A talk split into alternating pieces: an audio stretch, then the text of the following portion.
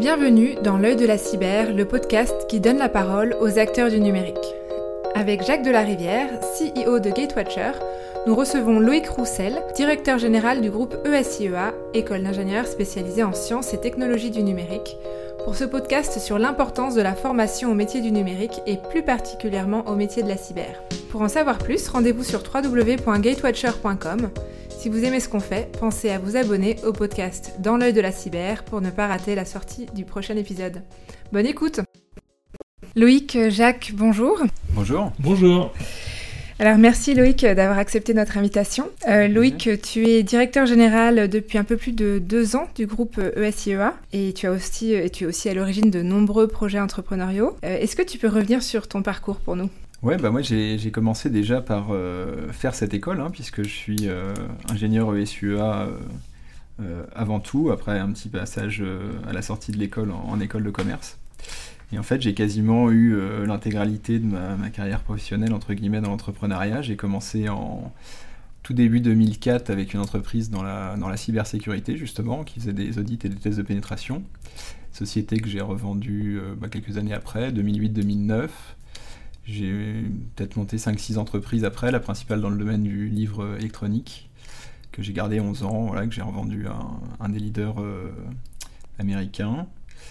Et là, j'ai toujours des petites activités euh, dans lesquelles je ne suis pas euh, très opérationnel, notamment voilà, une dans la RSE et, une un petit peu plus originale et, plaisir, on va dire, dans la, dans la brasserie artisanale. Ah oui, effectivement, c'est le grand écart. Et donc, tu arrives à, mener de front ces, deux projets, donc enfin, le, SIA qui n'est pas un projet, qui est un, sacré euh, engagement. Et, euh, et puis, donc, ce projet euh, entrepreneurial de, brasserie artisanale. Bah là, aujourd'hui, c'est clair que le, gros de mon temps opérationnel, évidemment, se passe au sein du groupe SUA. Après, j'ai voilà, cette fibre entrepreneuriale qui fait que j'aime toujours avoir plein de projets. Et puis, c'est vrai que le SUA, et, on est bien placé autour de cette table pour le dire, est vraiment l'école de l'entrepreneuriat. Et c'est vrai que ce, réseau des, alumni entrepreneurs de l'école est aussi très fort. Et, euh, j'en fais partie euh, et je l'anime euh, régulièrement. Et c'est vrai que c'est aussi un plaisir de pouvoir allier les deux et de partager à la fois avec les étudiants et les autres anciens élèves sur bah, cette belle chose qu'est l'entrepreneuriat. Et, aujourd'hui, je crois que je serais bien incapable de retourner à un job salarié un petit peu plus classique je comprends. Alors j'aimerais euh, échanger avec vous deux euh, aujourd'hui sur euh, les enjeux du monde de l'enseignement supérieur et de la recherche et, plus particulièrement sur le fait que voilà, aujourd'hui le, recrutement d'experts techniques dans les métiers de la cyber c'est un, vrai sujet pour les entreprises et plus particulièrement pour les entreprises françaises. D'où l'importance d'avoir des offres de formation toujours plus adaptées aux besoins des entreprises. Le SIEA donc c'est l'école supérieure d'informatique électronique automatique, c'est bien ça Loïc? Oui, tout à fait, euh, une école euh, d'ingénieurs dans les domaines du numérique. Et alors, euh, quelle est votre offre et qu'est-ce que vous proposez aux étudiants concrètement? Alors En fait, dans le groupe ESUA, à la base, il y a plus de 60 ans, c'est créé avec cette école d'ingénieurs, le SUA, qui est généraliste, on va dire, dans les domaines du numérique, et plus précisément à l'intérieur du numérique, en intelligence artificielle, cybersécurité, système embarqué, hein, ceux de l'électronique qui est un petit peu resté. On a une partie un peu plus euh, électronique au travers des systèmes embarqués. Et euh, une petite spécialité aussi sur notre campus de Laval, puisque l'école est disponible à Paris et à Laval. Et à Laval, il y a vraiment un écosystème fort de réalité virtuelle dans lequel on est cofondateur il y a quelques années. Et donc on a gardé aussi cette spécialisation sur ce campus de, réalité virtuelle. Après, ça c'était euh, l'école historique qui s'est développée à Paris puis à Laval. Et on a aussi d'autres formations dans le groupe, des masters spécialisés en intelligence artificielle et en cybersécurité des badges en partenariat avec une, société qui s'appelle Quarks Lab, euh, montée par Frédéric Lénal, qui est lui aussi un, ancien euh, de l'ESUA euh, et donc entrepreneur de l'ESUA. On a des belles formations dans le domaine de la cybersécurité avec lui. Et puis là, cette année, on a ouvert encore une nouvelle formation, toujours dans le domaine de la cybersécurité, en Bac plus 3, donc un bachelor, avec de beaux partenaires, dont GetWatcher. Et vous avez aussi Intech, c'est ça qui est une... Et donc on a aussi une autre école dans le groupe qui va bientôt fêter ses 20 ans, et donc, ça s'appelle Intech, qui est une école en 5 ans qui délivre des titres RNCP. Donc, le SUA délivre euh, le titre d'ingénieur hein, de la commission des titres d'ingénieur. Et l'équipe Intech délivre des titres RNCP, donc des titres de Bac plus 5 euh, reconnus euh, à l'échelle européenne. On a deux spécialisations chez Intech qui correspondent à deux diplômes, un respectif, une plus en développement logiciel et une plutôt système et réseau, on va dire. D'accord. Et vous avez aussi du coup trois laboratoires de recherche. Alors tout à fait, on a des laboratoires de recherche, c'est important euh, dans une école d'ingénieurs. Après c'est mm, donc nous déjà peut-être pour euh, donner les grandes lignes, hein, on a des laboratoires de recherche en intelligence artificielle, en cybersécurité et en informatique quantique. Euh, l'intérêt vraiment de l'intelligence artificielle et de la cybersécurité, bah, c'est nos grandes thématiques, comme je vous le disais, sur, le, sur l'école d'ingénieur. Euh, donc on a besoin, pour être excellent dans ces matières et pour rester innovant, bah, d'avoir ces laboratoires de recherche, pour être toujours à la pointe, d'avoir une garantie un petit peu que nos, enseignants sont aussi euh, toujours à la pointe et enseignent les, les meilleures choses et les choses les plus au goût du jour à nos étudiants. Et c'est donc c'est pour ça qu'il faut que ça soit relié à nos matières. Et aussi la particularité, c'est que déjà c'est un labo de recherche qui est propre à l'ESUA. On a notre propre unité de recherche, il est labellisé HCVRS, on est la première école privée à avoir, fait ça. Et surtout, tous nos enseignants-chercheurs, euh, sans exception, hein, y compris les directeurs de labo, euh, donnent des cours. On parle d'une centaine d'heures de cours quand même par an, donc c'est significatif. Ils donnent des cours ils suivent des projets étudiants. Euh, c'est-à-dire qu'on veut qu'ils soient dans la transmission, pas que ce soit des chercheurs qui soient dans une tour d'ivoire à côté de l'école mm. et qui font leurs recherches dans leur coin et puis l'école à côté, puis finalement ça ne profite pas à nos étudiants. Euh, nous, ce qu'on veut, c'est la qualité de la formation, donc on veut l'étudiant au contact des chercheurs. Et le troisième euh, laboratoire, c'est un laboratoire un petit peu moins directement relié à la pédagogie, mais qui a du sens quand même. Euh, c'est en informatique quantique. Et euh, c'est un domaine, euh, l'informatique quantique, qui peut quand même potentiellement révolutionner d'autres domaines de l'informatique, en particulier justement bah, la cyber dont on parle. et c'est vrai que pour nous, bah, c'est important. si demain les chiffrements qui font nos cartes bleues, par exemple, sont entièrement remis en question euh, par une toute petite machine quantique qui peut casser en quelques secondes, ce qui prendrait aujourd'hui des centaines d'années par des milliers de machines, bah, il faut, il faut qu'en tant que spécialiste de la cyber, on soit les premiers bien au courant mm. de, de l'impact que ça peut avoir. Et donc c'est pour ça qu'on a aussi, euh, depuis trois ans maintenant, un pied dans l'informatique dans quantique. Oui, en fait, euh, votre, vos, projets de, formation et d'enseignement, ça, demande une anticipation des, sujets euh, d'actualité qui vont aussi arriver euh, en matière informatique. Et quand tu parlais tout à l'heure de réalité virtuelle, moi je, je, pense au métaverse aussi. Est-ce que vous, l'aviez anticipé? Est-ce que vous l'avez vu venir? Est-ce que c'est quelque chose que vous ah bah, enseignez? En fait, ça s'applique à toutes les spécialisations et c'est vrai que, enfin, on peut parler de ça, on peut parler des NFT, on peut parler de qui sont un petit peu plus proches, on va dire au moins techniquement, de la partie plus cyber de la blockchain, etc. En fait, l'informatique en elle-même bouge très vite de toute façon, va continuer de bouger vite et de plus en plus vite. Euh, donc une école, par définition, doit avoir conscience que ce qu'on apprend en cours, il y a 5 ans d'études pour être ingénieur euh, après le bac, euh, ça veut dire que ce qu'on apprend, c'est presque déjà obsolète par mm. définition quand on sort. Euh, donc les écoles qui pensent euh, qu'on forme un métier précis à la sortie, à des technologies précises, bah, c'est forcément une aberration. Euh, les technologies que nos étudiants vont utiliser dans 10 ans ou 15 ans, elles n'existent même pas encore. donc on ne peut pas leur les former à des technologies qui n'existent pas. Et c'est là que notre métier, c'est effectivement de l'anticipation, de l'innovation, et surtout le vrai métier d'ingénieur. On fait aussi beaucoup de formation humaine et on fait aussi beaucoup de, de méthodologie, d'apprendre à apprendre. c'est de savoir trouver la technologie pertinente trouver la bonne technologie pour le bon projet, être capable de la mettre en place et de, et de la prendre vite, ou en tout cas de gérer des équipes qui vont la prendre, parce qu'on a des concepts forts et des abstractions fortes, et on n'est pas sur du super technicien qui sait utiliser un langage qui, de toute façon, par définition, va n'avoir qu'une durée de vie assez courte. Et c'est clair que l'informatique a toujours évolué vite, ça fait que de s'accélérer, et je pense que c'est pas prêt de s'arrêter. Hmm. C'est quelque chose que tu as ressenti, toi, Jacques, quand tu étais euh, étudiant à l'ESIEA, euh, la capacité de, de, cette école à, à savoir s'adapter en fait au monde qui bouge? Oui, euh, je, je, pense que c'est une école qui a formé de nombreux managers, et notamment pour la, qualité de sa formation humaine, hein, des nombreux projets qui à l'époque s'appelaient des, des, PFH ou des TPFH. Mm. Je ne sais pas si, c'est encore. Ça s'appelle toujours des projets de formation humaine, tout à fait. Exactement. Et je pense que c'est vraiment un élément de différenciation. Euh, euh, on n'est pas des experts techniques purs, on est, on est uniquement des, des, des, ingénieurs de, haut niveau qui savent, qui savent apprendre en permanence de nouveaux métiers, de nouveaux concepts et s'adapter à l'évolution des nouvelles technologies. Alors moi je voudrais revenir euh, sur le mode de gouvernance euh, de l'ESIEA qui est unique et, rare. Euh, c'est une école en fait qui est dirigée par, par ses 9000 anciens élèves, c'est bien ça Loïc? Ouais, alors qui, appartient effectivement à ces anciens élèves, ce qui, est, ce qui, ce qui montre aussi hein, tout ce côté entrepreneurial de l'école dont on parlait tout à l'heure, c'est que l'école à la base c'est un entrepreneur qui s'appelle Maurice Lafargue qui la monte en 58 précisément. Et en fait, quelques années après, en 75, quand il développe cette école, qu'elle possède ses bâtiments, des marques, etc., bah, au lieu de la vendre comme toute entreprise, de prendre un gros chèque, voilà, comme le font beaucoup d'entrepreneurs, bah, lui, il va tout donner, l'intégralité de l'école, des bâtiments à l'époque, de, des marques, de tout, tout ce qu'il y a autour du groupe ESUA, il va tout donner à l'association des anciens élèves. Et en fait, encore aujourd'hui, en 2021, c'est cette association des anciens élèves, qui est une association loi 1901, reconnue d'intérêt général, voilà, sans actionnaire caché. Hein. Il n'y a personne qui prend une partie du résultat ou des frais de scolarité.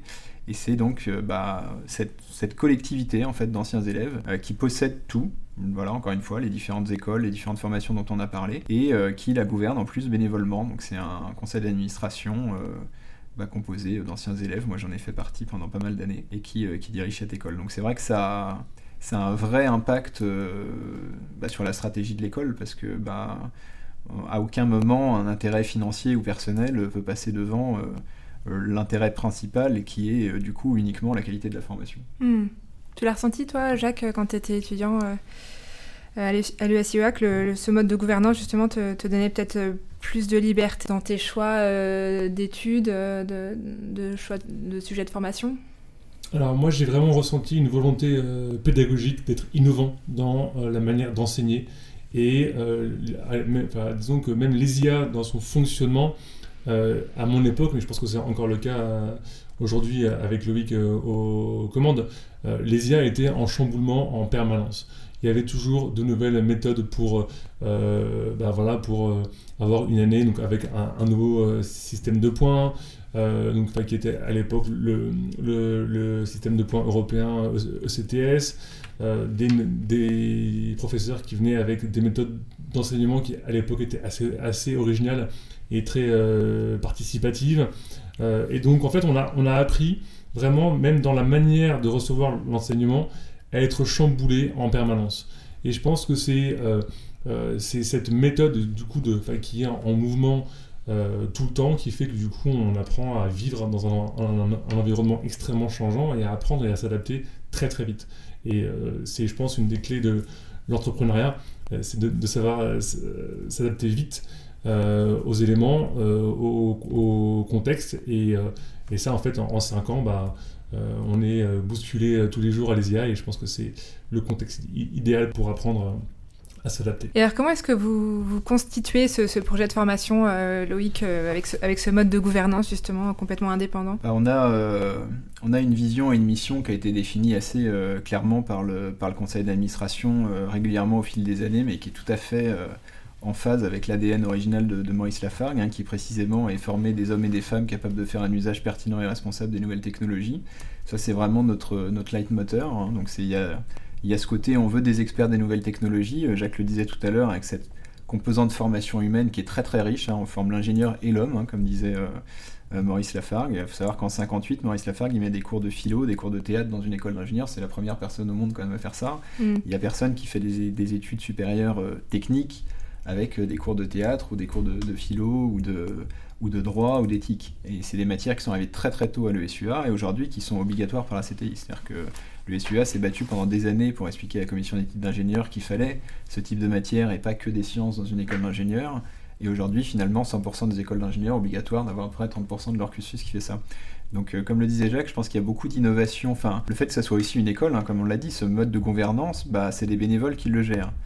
Euh, très concrètement, les anciens élèves qui sont bénévoles pour avoir le temps et les compétences on doit être à 99% d'entrepreneurs dans le, mm. conseil d'administration, parce que c'est des gens qui ont la compétence de gérer une structure de plusieurs centaines de salariés comme le SUA, et en même temps qui peuvent se permettre financièrement de passer du temps en tant que bénévole. Et c'est vrai que du coup, il y a cette logique de l'entrepreneur à tous les niveaux qui met de l'innovation partout, de l'innovation pédagogique, dans la forme des cours, et je pense que le dernier point qui est important aussi, c'est le fait de toujours impliquer les étudiants. Euh, ça, c'était euh, quelque chose qui tenait à cœur à Maurice Lafargue, qui dès le début avait instauré euh, certains cours, par exemple de première année, faits par des troisième années à l'époque. Et en fait, on a toujours ça, c'est-à-dire que on a des laboratoires de recherche qui vont intégrer des étudiants dans la recherche, qui vont même faire des publications signées par des étudiants. On a des enseignants qui vont suivre des projets étudiants qui vont peut-être devenir des créations d'entreprises derrière. Euh, là, typiquement, on a mis un énorme Fab Lab euh, de plusieurs centaines de mètres carrés avec des centaines de milliers d'euros de machines. Bah, c'est un projet qui est directement co-créé et co-géré avec des étudiants. C'est-à-dire que c'est les étudiants eux-mêmes qui ont participé à la création des machines, qui vont participer à la gestion, qui ont développé le logiciel qui permet de tout gérer, les plages de réservation, de formation des machines. Et c'est vrai que c'est vraiment cet état d'esprit projet et, et projet entrepreneuriaux, finalement, c'est comme plein de petites micro-entreprises qui se créent tous les jours à l'ESUA bah, pour le service de l'école, pour le meilleur fonctionnement mm. de l'école. Puis il y en a certaines qui deviennent des belles entreprises euh, qui poussent les murs de l'école, d'autres qu'on se garde entre guillemets en interne pour faire la meilleure pédagogie possible. Ouais. Donc finalement, c'est l'implication euh, des étudiants dans le projet euh, de formation qui va créer après le, terreau pour la potentielle future création d'entreprise. oui, et puis cette, cette, culture en fait du projet en général, puisque c'est 70% du cursus ingénieur à mm. l'ESUA, concrètement c'est des projets. Et c'est vrai que c'est leur faire faire des choses et des choses ambitieuses. Ouais. Ça, voilà, ça fait vraiment partie de l'ADN. Il n'y a pas de limite, quasiment n'importe quel étudiant arrive avec n'importe quel projet, et presque plus il est ambitieux et plus il sera soutenu par l'école. Ouais. Et d'ailleurs, Jacques, euh, c'est à partir d'un objet d'étude à l'ESIA que tu as eu euh, l'idée avec Philippe Gillet de créer Gatewatcher. Oui, exactement. Alors, en, 2001, quand j'ai rejoint les IA, on disait pas, on, disait pas cyber, mais on disait euh, SSI pour sécurité du système d'information. C'était donc les IA étaient la première école d'ingé en France à monter des modules cyber pour les étudiants et, notamment un master cyber. Donc les IA étaient très en avance il y avait une vraie effervescence autour de la cyber. Euh, parce que bah, c'est un domaine qui est passionnant et qui, euh, qui, voilà, qui euh, naturellement génère plein de, nouveaux projets. Et donc, bah, avec Philippe, on s'est attelé à, plusieurs travaux qui, ont, qui, ont, enfin, qui donneront plus tard, 15 ans après, l'émergence de Gatewatcher. Et donc, c'était une époque où la cyber était très sexy en, tant qu'étudiant, mais un peu moins pour le business. et on a vu que bah, voilà, plus de 15 ans avant, les IA avaient déjà parié sur les, bonnes matières et les bonnes méthodes d'enseignement pour euh, les faire émerger euh, euh, à la bonne époque et au, bon moment. Oui, on peut dire que l'USIA t'a permis d'étudier les futurs sujets qui intéresseraient le marché 15 ans plus tard. Oui, exactement. Et alors, est-ce qu'à l'USIA, vous avez des partenariats avec des entreprises pour rester toujours à la pointe des besoins du marché, pour adapter vos formations, les sujets de recherche dans vos laboratoires, par exemple?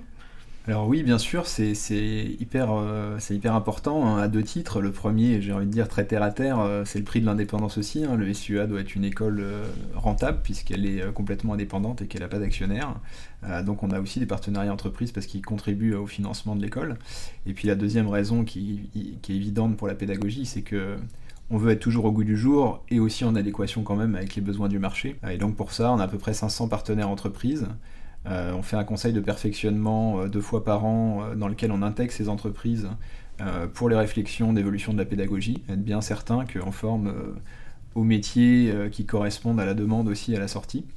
Et, puis ben, un exemple très contemporain de, quelle forme ça peut prendre très concrète. On a donc cette année, en septembre, ouvert pour la première fois notre bachelor en cybersécurité, donc un bac plus 3, ce qui n'existait pas encore aujourd'hui dans le groupe ESUA. On avait des bacs plus 5, des bacs plus 6, voilà, des formations spécialisées euh, euh, un petit peu plus haut niveau, mais on n'avait pas ce niveau technicien, alors qu'il y a une vraie demande. Euh, c'est venu de, bah, de, quatre partenaires entreprises de l'école, hein, que sont le, le, ministère de l'Intérieur, PwC, Walix et donc Gatewatcher. Et, et, on est très heureux d'avoir pu, avec ces quatre partenaires, bah, créer assez vite une formation et, et là, d'avoir euh, bah, fait cette première rentrée en septembre avec une très belle classe, très prometteuse. Et, euh, ça montre aussi qu'on bah, a besoin de ces partenaires entreprises pour euh, adapter aussi nos formations aux réels besoins du marché. Et Jacques, un, mot sur ce, partenariat avec le SIA Mais Oui, c'était une très bonne initiative. De, l'ESIA, donc conjointement avec les entreprises que, que Loïc a, citées et un ministère. Je pense que c'était euh, au-delà euh, d'un partenariat d'entreprise, il faut aussi souligner l'implication du ministère, euh, ce qui est assez rare, hein, qu'ils arrivent à, générer une, certaine agilité pour bah, signer ce consortium.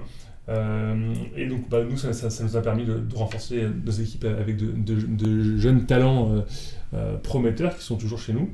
donc, je pense qu'effectivement, c'est en, s'alliant à, plusieurs chevaux légers qu'on arrive à, à faire des beaux projets dans un monde qui euh, euh, est de, de, plus en plus complexe. Et Loïc, quelles autres pépites ont vu le jour euh, suite à des travaux à, l'ESIOA Est-ce que il y a, y a, beaucoup de créations d'entreprises, hein, comme on le disait tout à l'heure. Je pense qu'il y a des, centaines et des centaines d'entreprises qui ont été créées suite à l'USUA. On a un, petit club d'anciens entrepreneurs de l'USUA dans lequel on est déjà plus de 150 et une cinquantaine qui se réunissent une fois par mois assez régulièrement. Euh, j'avais fait une petite étude euh, en termes de levée de fonds, parce que bon, une création d'entreprise, on, Euh, ça veut tout et rien dire. On peut être auto-entrepreneur et créer son entreprise, on est tout seul, ou on peut monter des sociétés qui ont des centaines de salariés. Disons qu'une vraie entreprise concrète, c'est quand tu commences à avoir des clients, des salariés. Les salariés, c'est pas toujours facile d'avoir l'information. Il y a une information qui est un peu plus facile à voir de l'extérieur, qui donne un peu ce côté, on va dire, vraie entreprise qui, embauche des gens, etc. C'est justement les levées de fonds, puisque dans les startups, souvent, on a, besoin d'avoir du financement. Il y a voilà, les sociétés comme Gatewatcher qui arrivent à développer du business et à s'auto-financer, ce qui est le cas le, plus beau, en tout cas, de ma vision d'entrepreneur. Après, il y en a aussi qui, euh, euh, vont utiliser des financements extérieurs. Et ben, si on prend les, les 15 entreprises euh, de ces dernières années fondées par des anciens de l'ESUA qui ont levé des fonds, on dépasse les 500 millions d'euros de levée de fonds levés, ce qui est juste incroyable parce qu'en fait, il n'y a strictement aucune école en France, même dans les grandes écoles de commerce, qui ont des stats pareils avec des pépites à l'intérieur, comme par exemple Algolia qui a levé 260 millions d'euros, euh, dans ces sociétés-là, il y a deux licornes. C'est savoir qu'il y a quand même 13 licornes en France. Euh, dont deux qui sont fondés par des anciens de l'ESUA, donc c'est quand, même, euh, quand même assez représentatif. Puis comme Emmanuel Macron dit que la prochaine c'est Gatewatcher, on va bientôt passer à 3. Hmm. On compte bien. Alors un mot sur la, la, place des femmes dans la formation cyber.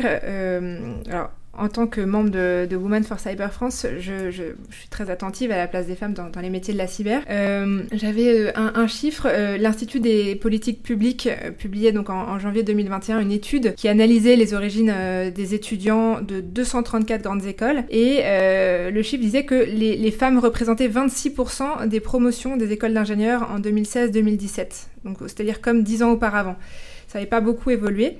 Est-ce que, euh, Loïc, tu ressens euh, effectivement cette euh, même proportion d'étudiants à l'ESUA aujourd'hui et, comment tu l'expliques? Alors merci de la question parce que c'est un, point qui nous intéresse effectivement beaucoup à l'ESUA. On adore la diversité à, l'ESUA. On a envie d'ouvrir au, maximum nos étudiants à une réflexion la plus large possible. Donc on aime bien la diversité à tous les niveaux et en particulier on a envie d'avoir le plus possible de filles dans l'école parce qu'on trouve que ça, euh, ça change beaucoup en fait sur la construction de soi, euh, d'avoir justement un public un petit peu différent, avec des gens qui pensent pas tous pareil. Et donc on fait de gros gros efforts pour attirer des femmes, c'est très très dur. A effectivement dans les, les stats là, de, 2021 de la, la CGE, hein, la conférence des grandes écoles, donne à peu près ce chiffre hein, de, 25-26% de, euh, de femmes dans les écoles d'ingénieurs. Ça, c'est généraliste des écoles d'ingénieurs. Dans les écoles d'ingénieurs, il y a des écoles de biologie euh, qui ont 100%, euh, 95% euh, de filles. Puis il y a les écoles du numérique. Les écoles du numérique, elles ont entre 6 et 12% selon les stats qu'on trouve à peu près de, femmes. Nous, avec les grands efforts qu'on fait, je pourrais vous donner quelques exemples, on est assez fiers d'avoir 17% à l'ESUA, ce qui est du coup beaucoup et significativement au-dessus de, de, la moyenne des écoles du numérique. On a sur le cycle ingénieur 25%, donc ça on est très fiers.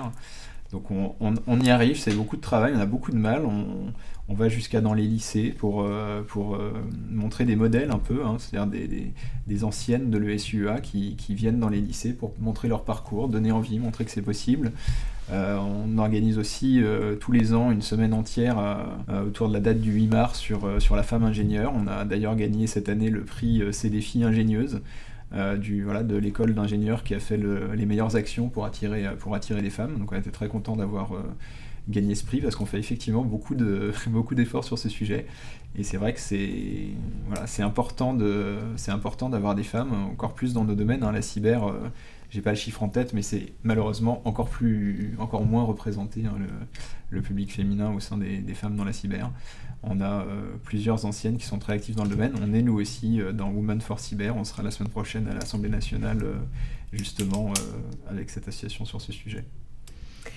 Et, donc vous faites beaucoup d'efforts pour, pour attirer les, femmes dans, dans, dans, à l'ESUA. Et donc pourquoi, pourquoi selon toi, est-ce qu'il y a une, quand même une, une, baisse du nombre de femmes pour les bacs scientifiques où elles, elles peuvent être encore un peu nombreuses et puis les, classes préparatoires euh, euh, ou les études d'ingénieur Est-ce que, euh, enfin, comment est-ce que tu l'expliques bah, C'est malheureusement une problématique qui, dépasse aujourd'hui les femmes. C'est-à-dire qu'il y a, alors il y a plusieurs phénomènes ensemble. Hein.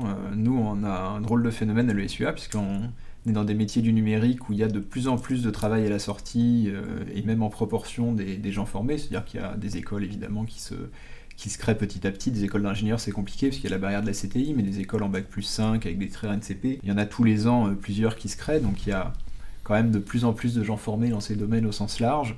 mais il y a quand même toujours encore beaucoup plus de, travail en face. Donc les, salaires de sortie, typiquement d'une école comme nous, prennent des milliers d'euros tous les ans depuis longtemps, parce que l'offre et la demande continuent de se décaler de, de plus en plus. Il n'y a quasiment plus aucun domaine dans lequel il n'y a pas de numérique.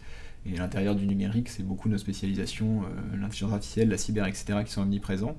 Et le problème qu'on a, c'est que par, malgré ça, en fait, hein, malgré le fait que bah, 100% d'insertion avant même d'être diplômé avec des gros salaires, bah, aujourd'hui c'est une vraie complexité d'avoir des, étudiants qui sont motivés pour ces études-là, et le scientifique en général, et, euh, le numérique en particulier. Alors il y a, plusieurs phénomènes, hein. il y a, entre 2020-2028, il y a une assez grosse décroissance démographique euh, au niveau des bacheliers, donc ça c'est juste on prend la courbe des naissances et on regarde, on se rend compte qu'on va, mm.